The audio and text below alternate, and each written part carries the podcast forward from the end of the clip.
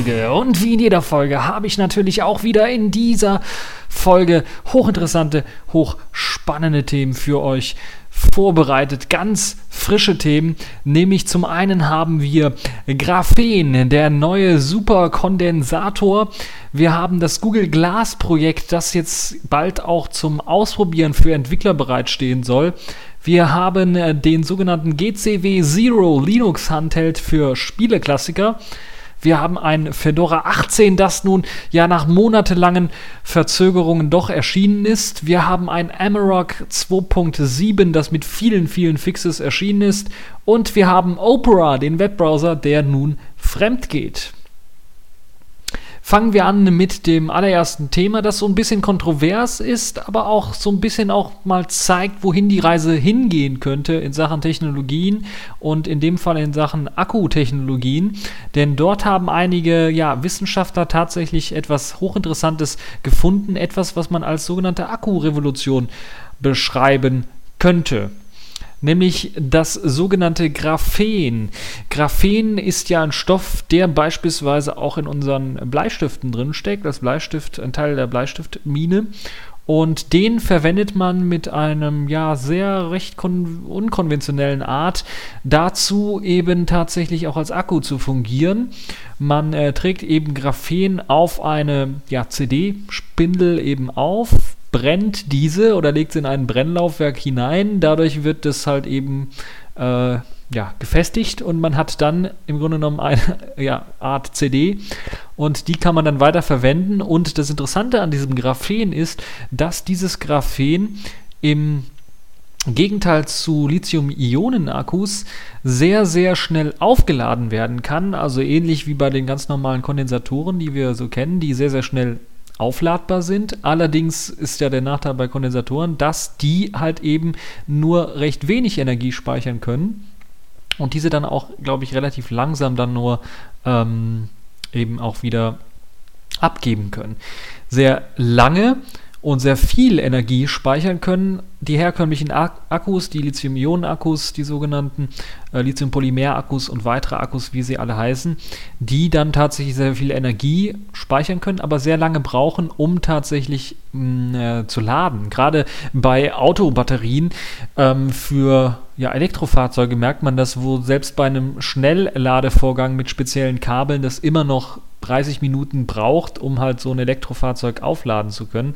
Und das ist natürlich doch für den einen oder anderen, der jetzt äh, das konventionelle Tanken gewohnt ist, doch ein bisschen was ungewohnt und dauert ein bisschen was lange. Und ähm, das möchte man oder das den kann man mit Graphen tatsächlich entgegenwirken, denn man kann bis ähm, zu tausendmal schneller eben eine Akkuladung befüllen. Das würde heißen, ich könnte innerhalb von 30 Sekunden beispielsweise meinen kompletten Akku meines Smartphones aufladen. Und wenn man sich überlegt, dass man ja im Grunde genommen auch mehrere Schichten von dem Graphen nutzen kann, dazu, dass man halt noch mehr Speicher im Grunde genommen äh, besitzt, kann es natürlich auch dazu führen, dass wir unsere Smartphones auch länger benutzen können. Also länger als, sagen wir mal, vier Tage, fünf Tage, vielleicht eine ganze Woche so ein Smartphone benutzen mit, mit aktueller Technologie, also einem Quad-Core oder sowas drin. Das wäre schon sehr fein, aber auch wenn ich den 30 Sekunden in die Steckdose stecke und der Akku ist komplett vollgeladen, wäre es natürlich auch eine super geniale Sache. Das ist zumindest das, wovon die Entwickler da reden, die ja ihre Entdeckung eher zufällig gemacht haben und äh, dann natürlich dann in diese Zukunftsvision reingekommen sind. Jetzt wären natürlich einige, die ein bisschen was Ahnung davon haben, sich so Gedanken machen, okay, 100 bis 1000 mal schneller so einen Akku aufzuladen, geht das überhaupt mit unseren heutigen Stromkabeln, mit unseren heutigen USB-Kabeln und so weiter und so fort. Da muss ja dann auch noch mehr Strom übertragen werden gleichzeitig über diese Kabel.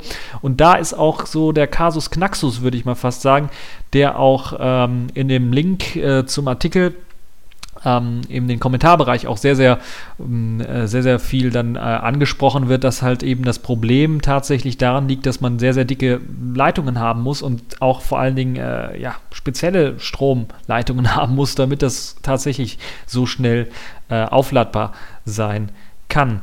Äh, es kann natürlich dann für die äh, Sachen sehr gut genutzt werden, die sowieso äh, bereits extra Anlagen brauchen, wie beispielsweise eben diese Autoladestationen, die ja vielfach jetzt neu gebaut werden. Und da kann man natürlich schon mal beachten, dass es vielleicht so eine Technologie in Zukunft geben wird und das vielleicht mal äh, mit berücksichtigen und da vielleicht die Kabel extra so gestalten, dass man halt eben tatsächlich dann auch, wenn neue Autobatterien auf den Markt kommen, die halt eben mit Graphen ausgestattet äh, sind, dass man halt eben auch spezielle Kabel dort äh, haben wird, die dann auch in der Lage sind, innerhalb von einer Minute, zwei Minuten diese Autobatterie komplett aufzuladen. Das wäre dann ungefähr die Zeit, die man auch fürs konventionelle Tanken von Sprit halt benötigt. Und das ist auf jeden Fall äh, eine sehr, sehr interessante Technologie. Deshalb habe ich das auch mit reingenommen, weil es ja mh, als Akkutechnologie nicht nur jetzt für Elektroautos interessant ist, sondern auch für unsere Smartphones in Zukunft interessant werden könnte. Vielleicht nicht dieses Jahr, aber vielleicht werden wir ja bereits dieses Jahr einige Prototypen sehen, die halt eben mit einem Graphen-Akku ausgestattet sind und dann halt eben eine lange, lange Laufzeit bieten ein, also eine super Speicherkapazität bieten und gleichzeitig auch sehr, sehr schnell aufgeladen werden können. Vielleicht wird es extra Ladestationen für geben. Müssen wir mal schauen, wie sich das weiterentwickeln wird. Äh, ich bin auf jeden Fall sehr gespannt, was sich dort die Entwickler alles ausdenken und ob wir dann in Zukunft tatsächlich in 30 Sekunden unser Smartphone aufladen können. Ja, kommen wir direkt zum äh, nächsten äh, Thema, nämlich das äh, Thema Google Glass zum Ausprobieren. Jetzt würdet ihr sagen, Google Glass äh, schon wieder, das ist doch irgendwie... Äh, oh nein, nicht du schon wieder. Ja, Google Glass, da hat man ja ganz zu Anfang was von gehört, war richtig erstaunt drüber und dann hat man jetzt, glaube ich, ganzes letzte Jahr fast gar nichts mehr drüber gehört. Dann war jetzt, äh, letzte Woche habe ich ja kurz eine Meldung noch gehabt zu äh, einem Konkurrenzprodukt, das auch mit eben einer Brille arbeiten soll und dann so ein ähnliches äh, Konzept verfolgt. Schon hat Google zurückgeschlagen, würde ich mal fast behaupten, und angekündigt, dass jetzt die ersten Entwickler jetzt in den nächsten Wochen damit rechnen können, dass eben äh, eine Datenbrille bei ihnen erscheint und dass sie die Datenbrillen ausprobieren können und bereits erste Software dafür schreiben können. Dazu gibt es auch ein kleines Video oder zwei kleine Videochen, die so ein bisschen das, äh, den aktuellen Stand nochmal einem näher bringen. Das ist vielleicht auch interessant, falls man das äh, wieder vergessen hat, weil es ist ja schon ein bisschen was länger her mit diesem Google Glass äh, ähm, Projekt. Und äh, da bin ich mal gespannt, wie sich das weiterentwickeln wird. Vor allen Dingen die sogenannte Mirror API, die da äh, speziell entwickelt worden ist für, für das Google Glass, ähm, liegt halt eben als Programmierschnittstelle jetzt auch fast final vor und die soll man dann ausprobieren können, um erste Applikationen ausschreiben zu können. Und da bin ich echt mal gespannt, ob es dann auch erste ja richtig interessante Anwendungen gibt, weil das ja auch eine Möglichkeit ist, halt ja, Sachen noch erlebbarer zu machen, gerade auch äh, durch äh, Virtual Reality ähm, oder ähnliche äh, Methoden, wenn ja eine Kamera eingebaut ist in eben diesem brillenähnlichen Gehäuse und man eben äh, das Ganze immer vor Augen hat, das Display, hat man natürlich viele, viele Möglichkeiten da mit ähm, verschiedener Software dann bestimmte Dinge zu, äh, zu ermöglichen. Beispielsweise könnte ich mir durchaus vorstellen, dass man an einem Geschäft vorbeigeht und im Schaufenster dann irgendwas Interessantes sieht, was man vielleicht kaufen möchte und kann dann auf die Google Glass Brille gucken, schießt ein Foto und der macht direkt mit der Google Bildersuche dann eine Bildersuche äh, und sucht nach günstigeren Produkten oder günstigeren Geschäften, wo das gleiche Produkt angeboten wird. Also solche Spielereien, das ist alles äh, eine Sache, äh, die jetzt so ein bisschen nach Zukunftsmusik klingt, die aber durchaus realistisch ist, äh, möglich ist. Zumindest die Hardware leistungsfähig genug. Es muss jetzt nur in Software umgegossen werden und die Softwarekomponenten liegen ja schon da. Die Bilderkennung ist ja gut. Äh, Google hat eine eigene Bildersuche, wo man also tatsächlich nicht nur mit äh, Suchbegriffen Bilder suchen kann, sondern wo man tatsächlich auch Bilder hochladen kann und äh, Google dann eben das Bild scannt, was hochgeladen worden ist und dann ähnliche Bilder sucht. Also das ist durchaus alles äh, möglich. Die Resultate sind auch erstaunlicherweise recht gut. Und das ist halt das, was durchaus dann auch in solchen ähm, äh, Google Glass Experimenten mit eingebaut werden könnte und dann dazu einladen könnte, also sehr interessante Anwendungsfälle zu schaffen. Ihr könnt euch das Ganze anschauen. Ich werde das auch wieder verlinken, den äh, Golem-Artikel mit den zwei Videos. Die Videochen, äh, die Videochen sind schon was älter, also von 2012 von der Google I.O. maßgeblich, aber trotzdem immer noch mal äh, ein guter Schritt, da nochmal zurückzuschauen auf äh, Google Glass und das ist ja ein bisschen was ruhig geworden ist, so gegen Ende des äh, Jahres 2012. So, das nächste interessante Thema, was ich mir rausgegraben habe, ist eine Handheld-Konsole, die mit Linux ausgestattet ist die allerdings extra und exklusiv für Spieleklasse geschaffen worden ist. Also für Spiele, die schon einige Jährchen auf dem Buckel haben. Und aus dem Grunde haben sich auch die Entwickler dafür entschlossen, einen äh, 4 zu 3 Bildschirm einzubauen, weil die meisten uralten Pixel-Spiele, würde ich mal sagen, eben auf 4 zu 3 ausgelegt sind und auch auf eine niedrigere Auflösung auf, ähm, ausgelegt sind. In dem Fall ist es eben eine Konsole, die mit einem 3,5 Zoll LCD ausgestattet ist, so ein bisschen dem ja, Nintendo ähm, die 3DS oder sowas ein bisschen annähert oder auch so einem kleineren äh, Bruder des, äh, der PS Vita annähert. Es wird ein digitaler und ein analoger Stick mitgeliefert und eben die vier ganz normalen Feuerknöpfe sowie ein Start- und ein Select-Knopf. Das sind halt die, die, die Standardsteuerungen, die man kennt und liebt, die man vom Gameboy her auch tatsächlich kennt. Und apropos Gameboy, auch solche Gameboy-Spiele kann man natürlich damit spielen und die soll es dort geben. In Sachen Hardware wird das Ganze interessanterweise nicht, wie man vermuten könnte und wie ähnliche Produkte eben mit einem ARM-Prozessor normalerweise ausgestattet sind, sondern in dem Fall wird ein MIPS-Prozessor eingesetzt. MIPS, dazu haben wir ja auch bereits einige Folgen ähm, äh, gehabt und da habe ich auch mal erklärt, dass MIPS jetzt tatsächlich verkauft werden soll, aber da wird tatsächlich noch ein MIPS-Gerät, eine MIPS-CPU eingesetzt, äh, die einen 1 GHz Kern besitzt und eine OpenGL ES2 kompatible GPU besitzt, die sogenannte Vivante GC860. Und dadurch soll es halt ermöglicht werden, auch alle möglichen Spiele flüssig laufen zu lassen, bis hin zu PlayStation 1 Spielen, die auf dem Handheld vernünftig laufen sollen. Das ganze Gerät hat äh, ein Gewicht von 225 Gramm, ist also doch durchaus leicht, würde ich mal sagen, und eine Größe von 143 mal 70 mal 18 mm und soll 7 bis 10 Stunden Akkulaufzeit aufweisen, was mit dieser Leistung äh, ja doch durchaus äh, gut ist. Ähm, das Ganze wird mit 512 MB DDR2 SD-RAM ausgestattet. Das liegt einfach daran, dass eben dieser äh, Chip, der da eingebaut ist, nur DDR2 ansprechen kann. Ansonsten wäre natürlich DDR3 äh, eine schnellere Alternative. Aber ja, ich denke, das ist für, für, für die Spiele, die darauf gespielt werden sollen, keinerlei Problem. 16 GB als interner Flash-Speicher werden ausgeliefert äh, in Form einer austauschbaren MicroSD-Karte, die eben auf bis zu 64 GB externen Flash-Speicher erweitert werden kann. Es gibt einen Mini-USB 2.0 äh, äh, und einen Mini-HDMI-Anschluss. Das heißt, man hat auch die Möglichkeit, das Ganze an ein äh, TV-Gerät anzuschließen. Es gibt auch einen Analog-TV-Ausgang und einen Kopfhörerausgang. Also auch das Spielen an TV-Geräten sollte keinerlei Probleme mit dem Gerät äh, bringen. Es gibt einen Beschleunigungssensor und ein Vibrationsmotor ist eingebaut, ein WLAN-Chip natürlich auch, der äh, BG und N-Standard unterstützt, allerdings nur im 2,4 GHz Bereich, weil das eben dieser Chip, äh, dieser MIPS-Chip äh, nur bereitstellt.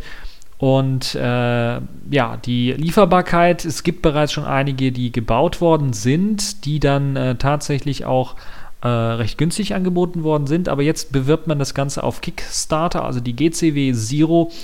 Äh, Spielekonsole, das Spielerhandheld wird jetzt auf Kickstarter nochmal beworben, damit das Ganze dann tatsächlich auch in die Massenproduktion gehen kann und dann eventuell außerhalb der USA dann auch geliefert werden kann. Ähm, Ab 135 US-Dollar zuzüglich 15 US-Dollar Versandkosten soll das Ganze nach Europa geschickt werden können. Und äh, Interessenten können halt eben diese Spielekonsole bereits erhalten. Ab März 2013 äh, soll halt eben die Lieferung äh, losgehen und bis zum 29. Januar müssen dann allerdings mindestens 130.000 US-Dollar auf Kickstarter zusammengesammelt kommen, damit man halt eben äh, tatsächlich mit der Auslieferung beginnen kann äh, zu den ja, angegebenen Daten bereits gesammelt wurden ungefähr äh, äh, 47.000 US-Dollar Und äh, also man ist auf einem guten Wege. Jetzt ist natürlich die Frage, ähm, für wen eignet sich so eine Konsole? Es gab ja mal ein Projekt auch hier aus Deutschland, die Open Pandora, die auf einem ARM-Chip basiert, ein bisschen was leistungsfähiger ist, ein bisschen eine höhere Auflösung hat und auch auf ähnlichen Spiele, also auf Retro-Zocken und auf Homebrew ausgelegt ist. Diese Konsole hier scheint eher, ja, so scheint es mir zumindest der Fall zu sein, eher auf tatsächlich nur auf Spieleklassiker ausgelegt und nicht so sehr auf sagen wir mal, Software vielleicht.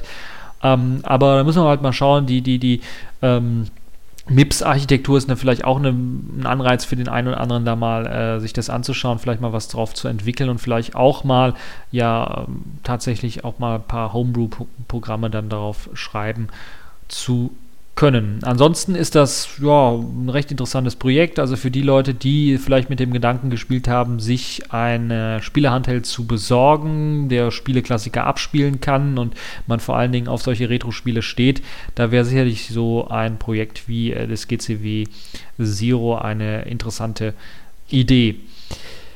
Ja, wer mehr dazu erfahren möchte, es gibt auch ein kleines äh, Video, das Kickstarter-Video, das auch äh, ebenfalls auf einem Golem-Artikel verlinkt ist, mit weiteren Informationen und Impressionen auch äh, von der Konkurrenz. Also da gibt es auch ähm, von der Konkurrenz äh, bereits, von der Open Pandora in dem Fall, von den Entwicklern dort einen, einen ersten Eindruck dieser ganzen äh, Spielekonsole. Da müssen wir mal schauen, äh, wie sich das weiterentwickelt und ob dieses Kickstarter-Projekt tatsächlich eine gute Finanzierung erhält und dann auch äh, in die Massenproduktion gehen kann. Ja, kommen wir zum äh, nächsten Thema, das wieder rein mit Linux zu tun hat, nämlich Fedora 18. Nach monatelangem Hin- und Herschieben ist tatsächlich jetzt Fedora 18 erschienen und das doch dann doch ein wenig überrascht. Ich hätte gedacht, die verschieben es nochmal und dann lassen sie es ganz weg und machen dann mit Fedora 19 weiter. Aber es ist jetzt tatsächlich erschienen, Fedora 18. Und ja, eine der größten Neuerungen bei Fedora 18, ich habe ja bereits ein größeres Review zur Beta-Version von Fedora 18 gemacht. Äh, wer das noch nicht gesehen hat, kann das machen, äh, in Videoform natürlich. Da könnt ihr euch das nochmal anschauen. Es hat sich sich nichts wesentlich Großes geändert. Die Software wurde ein bisschen geupdatet hier und da. Immer noch GNOME 3.6 mit an Bord, wenn ich mich nicht ganz irre. Also die, ja, GNOME 3.6 ist mit an Bord. Ähm, und der aktuelle, beziehungsweise ein aktueller Kernel, also Kernel 3.6 in dem Fall, ähm, wer das Ganze installiert, wird danach oder dem wird danach auch Kernel 3.7 in der aktuellen Version angeboten was äh, natürlich auch eine feine Sache ist. Also man ist da in Sachen ja, Software doch auf dem neuesten Stand. Sehr schön für den einen, für den anderen vielleicht ein bisschen was verwirrend und gerade weil eben es doch einige Bugs gibt, ähm, ein bisschen was nervend, ist der neue Installer der Live-CD der tatsächlich komplett neu gestaltet worden ist. Das war ja eine Sache, die ich auch bei Fedora 17 noch bemängelt habe, dass der so ein bisschen, ja, nicht so anwender, anwenderfreundlich ist. Der neue ist jetzt wesentlich anwenderfreundlicher, auch wenn er ein bisschen ungewohnt ist. Also da muss, ja, musste ich schon ein bisschen was äh, mir anschauen so und musste gucken, wie man den richtig bedient, aber da kommt man relativ schnell hinter und sollte für Einsteiger keinerlei Probleme bereiten. Was ein bisschen problematisch ist, dass es da doch einige offene Bugs noch gab und der Installer trotzdem oder die Fedora 18 trotzdem freigegeben worden ist. Und ähm, ja, da gibt es noch einige Bugs. Also ein Bug, den ich in der Beta-Version, glaube ich, auch schon erwähnt habe, ist eben das R-Sync einfach abbricht oder das eine automatische, äh, ja, ein automatisch Aufteilen der Partitionierung nicht immer dazu führt, dass äh, das vernünftig aufgeteilt wird. Also es wird teilweise so aufgeteilt, dass für die Root-Partition zu wenig Platz ist und dann eher beim Kopieren dann einfach äh, auf einmal ein R-Sync, irgendeinen kryptischen R-Sync-Fehler äh, ja, bereitstellt und man dann erstmal am Rätselraten ist und dann später erst merkt, okay, ah, man hatte zu wenig Speicherplatz auf der Festplatte. Also das ist so eine Sache. Ansonsten äh, UEFI Secure Boot wird das allererste Mal unterstützt, mithilfe eben äh, von äh, dem Shim Bootloader, soweit ich weiß. Und äh, allerdings auch das, äh, die Möglichkeit, mit, mit der Microsoft-Signatur eben äh, zu arbeiten, das ist auch mit eingebaut worden. Ähm, das Installationsprogramm habe ich ja bereits erwähnt. Äh, für die DVD-Version wird es keine großen Änderungen geben. Also da wird immer noch das Anaconda benutzt, das aber auch teilweise, ja, was halt eben auch die Live-Version halt, heißt halt auch Anaconda, äh, einige Änderungen dann doch gab. ähm, kann es halt auch sein, dass eben ähm, das, das eine oder andere Mal ein paar Probleme bereitet. Muss man halt tatsächlich mal schauen, ob das Ganze funktioniert. Außerdem sehr schön, es wird Wayland 1.0 auch ausgeliefert in den Repositories und auch der Referenzkompositor Weston ist mit dabei. Und äh, ansonsten wird als äh, X-Server die Version 1.13 verwendet und äh, Mesa 3D in der Version 9.0 ausgeliefert. Ähm, was den Desktop angeht, wird eben GNOME 3.6 ausgeliefert, standardmäßig, das auch am besten integriert ist. Dort finde ich vielleicht eine der auch sehr gut erwähnenswerten äh, Optionen ist jetzt, dass was auch in den GNOME Desktop mit eingebaut ist, dass jetzt Updates, also Sicherheitsupdates, die jetzt sehr systemrelevant sind oder sehr stark ins System eingreifen, dass die jetzt tatsächlich auch in einer sicheren Umgebung gestartet werden können. Das heißt, man kann sagen, nachdem man die Updates heruntergeladen hat, man möchte neu starten und die Updates mit installieren. Dieses Neustarten startet dann ähm, auch ins System D mit eingebaut in der neuesten Version, startet dann ein spezielles, ja, abgesichertes System, das eben zum Aktualisieren dieser ganzen Updates dann genutzt wird, weil es ja immer mal vorkommen kann, dass irgendwelche Dateien gerade geöffnet sind und nicht beschrieben werden können oder überschrieben werden können. Und äh, das ist halt eben eine Sache, die Fedora hier anpacken möchte. Da ist ja Fedora schon Vorreiter, glaube ich, auch in der Aktuali im Aktualisierungsprozess, der äh, ähnlich vorgeht und auch ähnlich gut ist. Ich habe meinen äh, Studio-PC, äh, der immer noch nicht ausgepackt ist, aber ich habe den damals mh, auch von, glaube ich, Fedora 15 auf 16, dann auf 17 aktualisiert und das alles mit diesem speziellen Update-Mechanismus und das gab äh, keinerlei Probleme. Das erste Mal in Fedora 18 mit äh, drin als Desktop-Oberfläche ist Cinnamon und der GNOME 2 Fork Mate oder Mate. Außerdem auch äh, der Nautilus Fork Nemo, der mit drin ist. Und eben, äh, ich glaube, Cinnamon war bereits bei Fedora 17 irgendwie nachinstallierbar. Auf jeden Fall ist es jetzt auch in den Standard-Paket-Repositories äh, äh mit an Bord. Ansonsten KDE äh, SC 4.9 wird ausgeliefert und XFCE 4.10 wird ausgeliefert. Ähm, für diejenigen, die immer noch CD-Rollinger einsetzt, da äh, hat Fedora einen ähnlichen Weg gegangen wie, äh, oder ist einen ähnlichen Weg gegangen wie Ubuntu oder wie Canonical. Mit Ubuntu da ist halt nur der XFCE-Spin, der tatsächlich auf ein äh, 700 Megabyte Rolling passt. Ansonsten sind äh, der Rest deutlich größer. KDE sogar, also KDE und GNOME ungefähr fast ein Gigabyte. Ähm, oder man sollte es auf einem Gigabyte-Stick installieren können. Äh, das dazu. Äh, ansonsten Updates, äh, wie gesagt, gibt es ähm, Standard-Updates für, für Software per Package-Kit weiterhin, aber auch eben die Möglichkeit, äh, diese Updates erst bei einem Neustart installieren zu können, weil eben äh, äh, ja, systemrelevante Sachen ausgetauscht werden sollen. Der Paketmanagement oder das Paketmanagement läuft jetzt über das sogenannte DNF. Ähm, das auf einem Code von Yum 3.4 basiert. Also es ist im Grunde genommen ein Fork von Yum.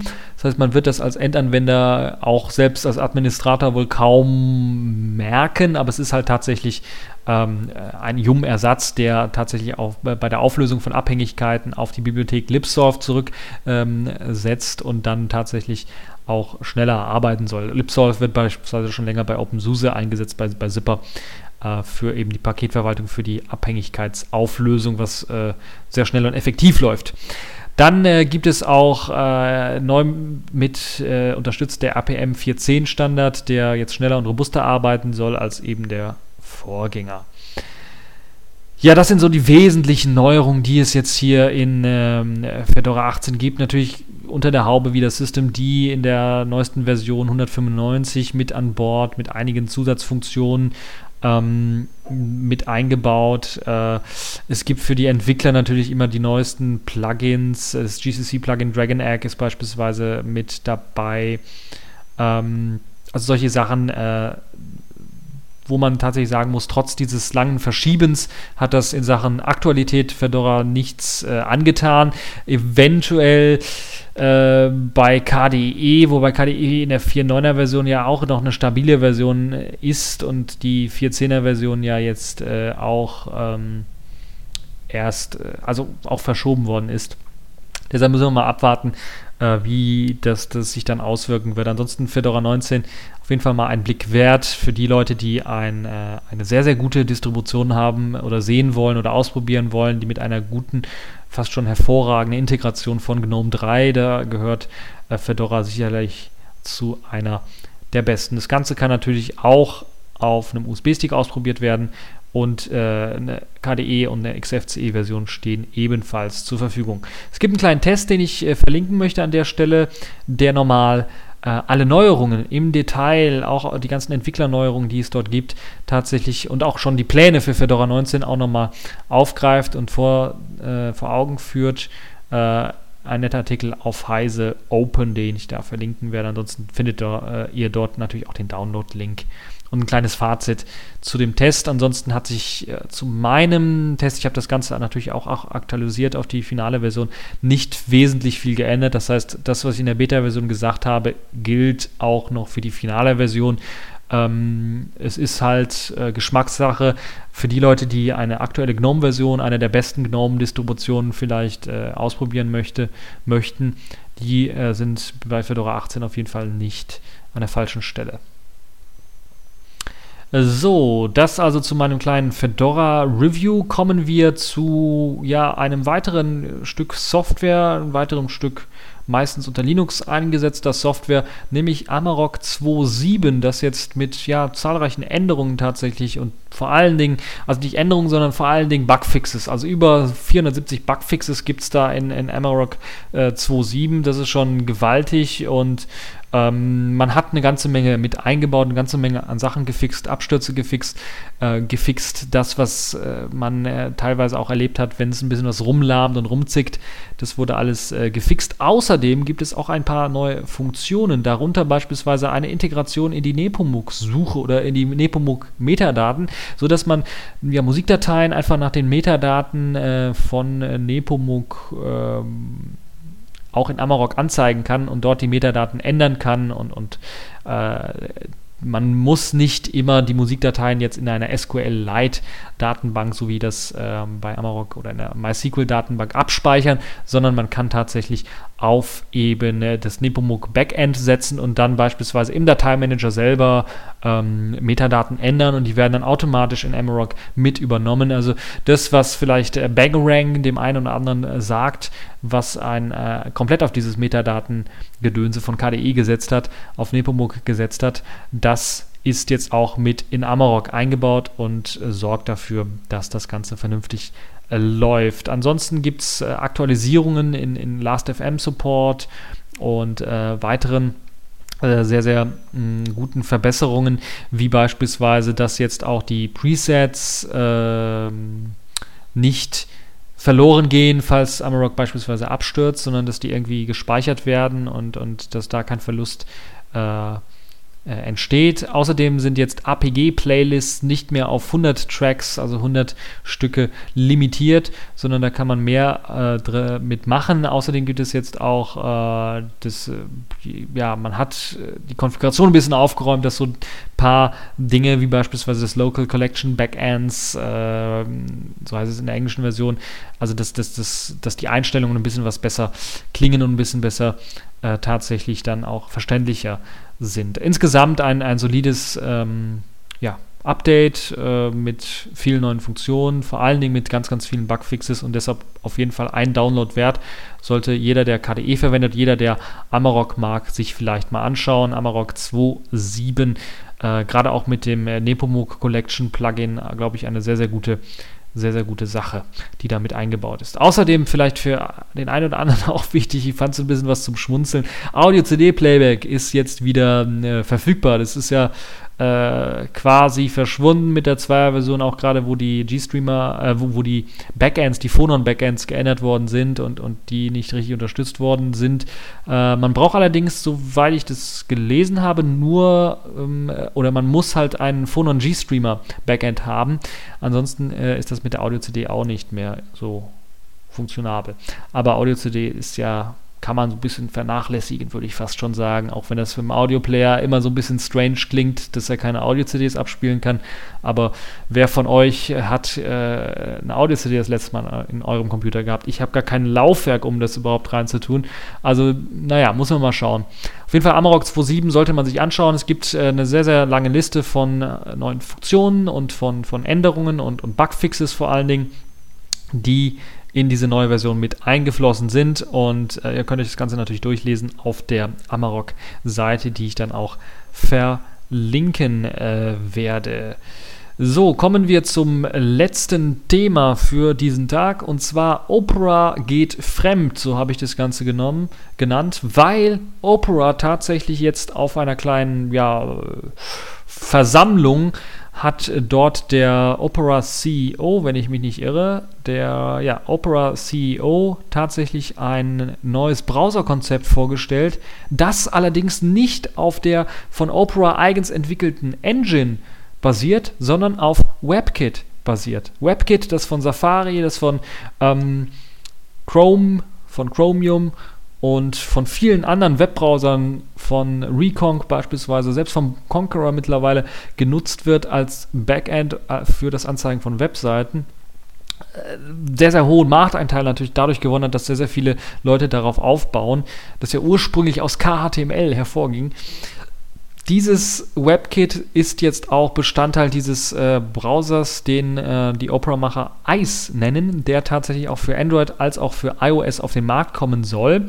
Das auch noch ähm, ja, in diesem Jahr wahrscheinlich. Also die erste Version sieht schon mal gar nicht schlecht aus. Man kann sich das Ganze, die Präsentation dieser Software äh, nochmal anschauen. Sehr erstaunlich finde ich an dieser Software tatsächlich, dass man ein äh, Bedienungskonzept, was man von Browsern eigentlich gewohnt ist, wenn man so ein, selbst auf mobilen Geräten Browser öffnet, sehen die ja fast alle gleich aus, komplett über den Haufen geworfen hat und tatsächlich so eine Art Mini-Betriebssystem das Ganze. Das ist, sah zuerst oder sieht für mich einfach nach einem Firefox OS fast aus, den da Opera versucht nachzubauen, in dem Webseiten als App-Icons dargestellt werden und ähnlich wie eben solche App- Launcher einfach nach links und rechts bewegt werden können, also verschiedene Seiten besitzen und man die auch ähnlich minimieren kann und äh, dann eben als Bookmarks setzen kann, also Bookmarks in dem Fall kleine Kacheln, Apps, App-Kacheln setzen kann.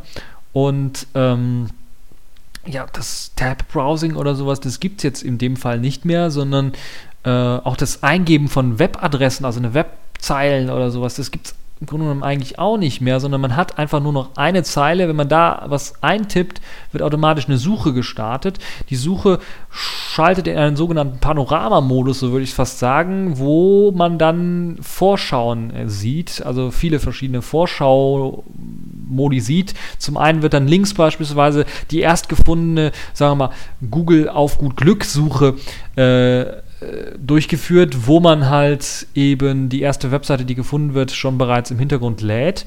Äh, dann äh, die Hauptseite lädt dann noch in der kleinen Vorschau dann Google, Google Suchergebnisse und dann werden die weiteren Suchergebnisse oder die weiteren Suchmaschinen, die eingetragen sind und, und weitere Dinge in weiteren Webseiten halt in Kacheln daneben dargestellt.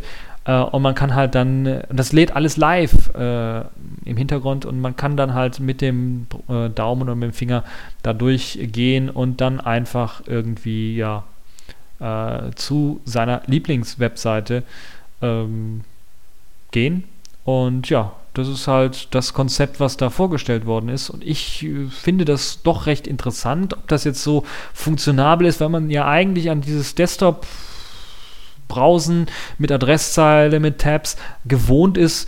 Ähm, Ob es jetzt besser ist, muss eben die Zeit zeigen. Es ist auf jeden Fall ein sehr, sehr interessantes Konzept und es zeigt so ein bisschen, dass Opera die äh, in Sachen Innovationskraft doch immer noch Vorreiter ist. Ich könnte mir durchaus vorstellen, wenn sich das durchsetzt und sehr, sehr innovativ ist, gerade auch diese Möglichkeit, wenn das auch nicht ultra lahm ist, dass man mehrere Webseiten gleichzeitig lädt, ist ja sowas wie, wie Tab und wo man dann halt die Möglichkeit hat, halt auch ähm, bereits die ersten Suchergebnisse von Google beispielsweise vorzuladen, die ersten fünf oder sowas in Tabs äh, nebeneinander, ist das eigentlich doch gar nicht mal so schlecht, oder? Muss man natürlich auch sehen, wenn es jetzt auf gerade auf iOS-Geräten, auf mobilen Geräten kommt, ähm, produziert das nicht eine ganze Menge Traffic, wenn alle Seiten bereits vorgeladen werden bei der Suche? Und hat man die Möglichkeit, das bereits vielleicht auch abzuschalten und zu sagen, okay, ich habe jetzt hier eine geringe Datenbandbreite, nur eine, vielleicht gar keine Flatrate oder sowas und äh, ich möchte das alles nicht, kann ich dann das auch eher benutzen wie so einen klassischen Browser oder ist der Browser gar nicht darauf ausgelegt und funktioniert halt nur so wie hier auch in dieser kleinen Präsentation vorgestellt? Das ist halt eine spannende Frage, die man sich auf jeden Fall stellen kann, der man sich stellen muss, den man äh, sich auf jeden Fall bei Opera auch stellen muss. Und äh, ja, ich bin echt mal gespannt. Es scheint ja so, dass der Markt sich immer mehr auf WebKit basierende Webbrowser zu verdichten scheint. Was wird jetzt mit den anderen großen? Was wird mit Firefox? Was wird mit dem Internet Explorer? Der Internet Explorer ist ja, würde ich bei beinahe schon sagen, fast Geschichte, wobei der Internet Explorer 10 ja so ein bisschen ein Revival erlebt, dadurch, dass er jetzt auch im Phone äh, OS von, also Windows Phone 8 äh, verwendet wird, äh, auf den Tablets verwendet wird und halt eben auf dem Desktop ähm, dort äh, standardmäßig ausgeliefert wird. Also da muss man mal schauen, ähm, wie das sich dann äh, weiterentwickelt und vor allen Dingen ist natürlich jetzt so ein bisschen so ein, ein ja, Alleinstellungsmerkmal von Opera flöten gegangen, wenn sie tatsächlich jetzt auch auf WebKit basieren. Weil dann haben wir ganz, ganz viele WebKit-basierte Browser, Safari oder iOS Safari Webbrowser. Wir haben gerade also was, was die mobilen Plattformen angeht, wir haben ähm, Chrome oder Chromium äh, Chrome eher wohl auf den mobilen Plattformen äh, zu Hause. Wir haben den äh, Android-Webbrowser, wir haben natürlich eine ganze zahlreiche andere Android-WebKit-basierende äh, Webbrowser äh, auf den anderen Plattformen, auch auf den neuen Plattformen. Äh, OpenWebOS, äh, Migo, äh, mehr, wie sie alle heißen, Tizen und, und so weiter und so fort, die alle auf WebKit basieren. Es könnte natürlich dazu führen, dass eventuell wirklich dann nur noch zwei große Browser-Engines übrig bleiben. Das sind einmal die Gecko-Engine von Mozilla Firefox und dann die WebKit-Engine und dann eventuell noch Microsoft mit, mit ihrer äh, Trident-Engine, wenn ich mich recht erinnere, von, vom Internet Explorer. Also vielleicht drei und das war's dann. Aber und jetzt ist natürlich die Frage, wie kann jetzt sich Oprah da platzieren, die ja eine eigene Engine hatten bis zuletzt und die auch ja immer hoch gelobt war in Sachen Geschwindigkeit und auch in Sachen Features waren die ja immer vorne mit dabei. Aber wenn sie jetzt auf WebKit setzen, ist es ja nur ein weiterer WebKit. Browser. Was sind dann die Funktionen, die sich so herausheben von einem Chrome, herausheben von einem ähm, Reconk oder wie sie alle heißen, also von einem anderen WebKit-Browser. Muss man mal schauen, wie sich das weiterentwickeln wird und ob das nicht ein Schuss vielleicht in den Ofen ist für Opera, weil Opera ja eigentlich wegen seiner eigenen Browser, wegen seiner eigenen äh, Engine eher berühmt war.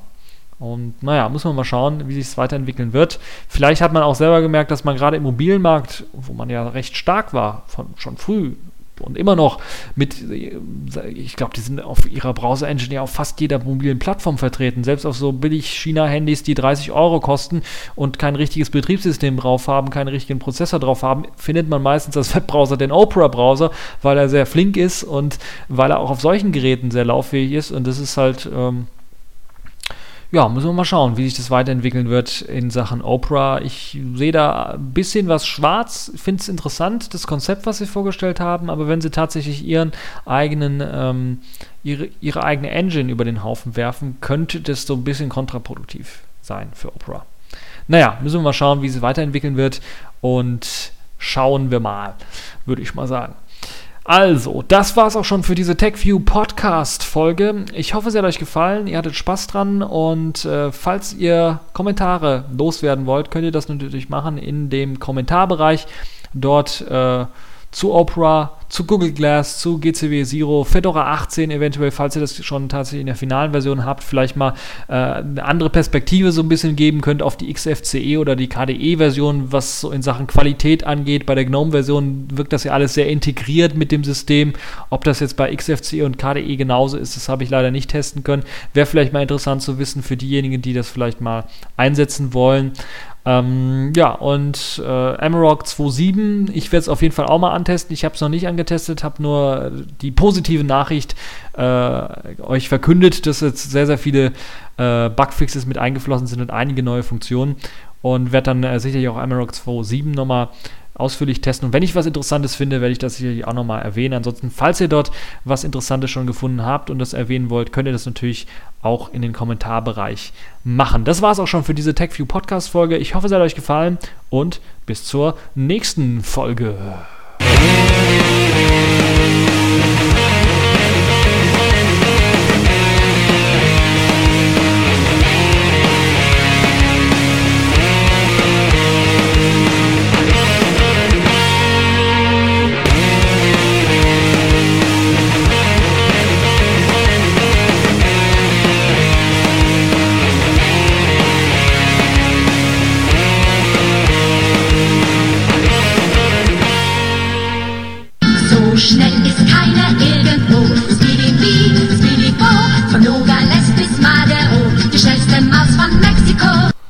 Ja, wieder mal geschafft, so viele Themen in rund 40 Minuten durchzudrücken.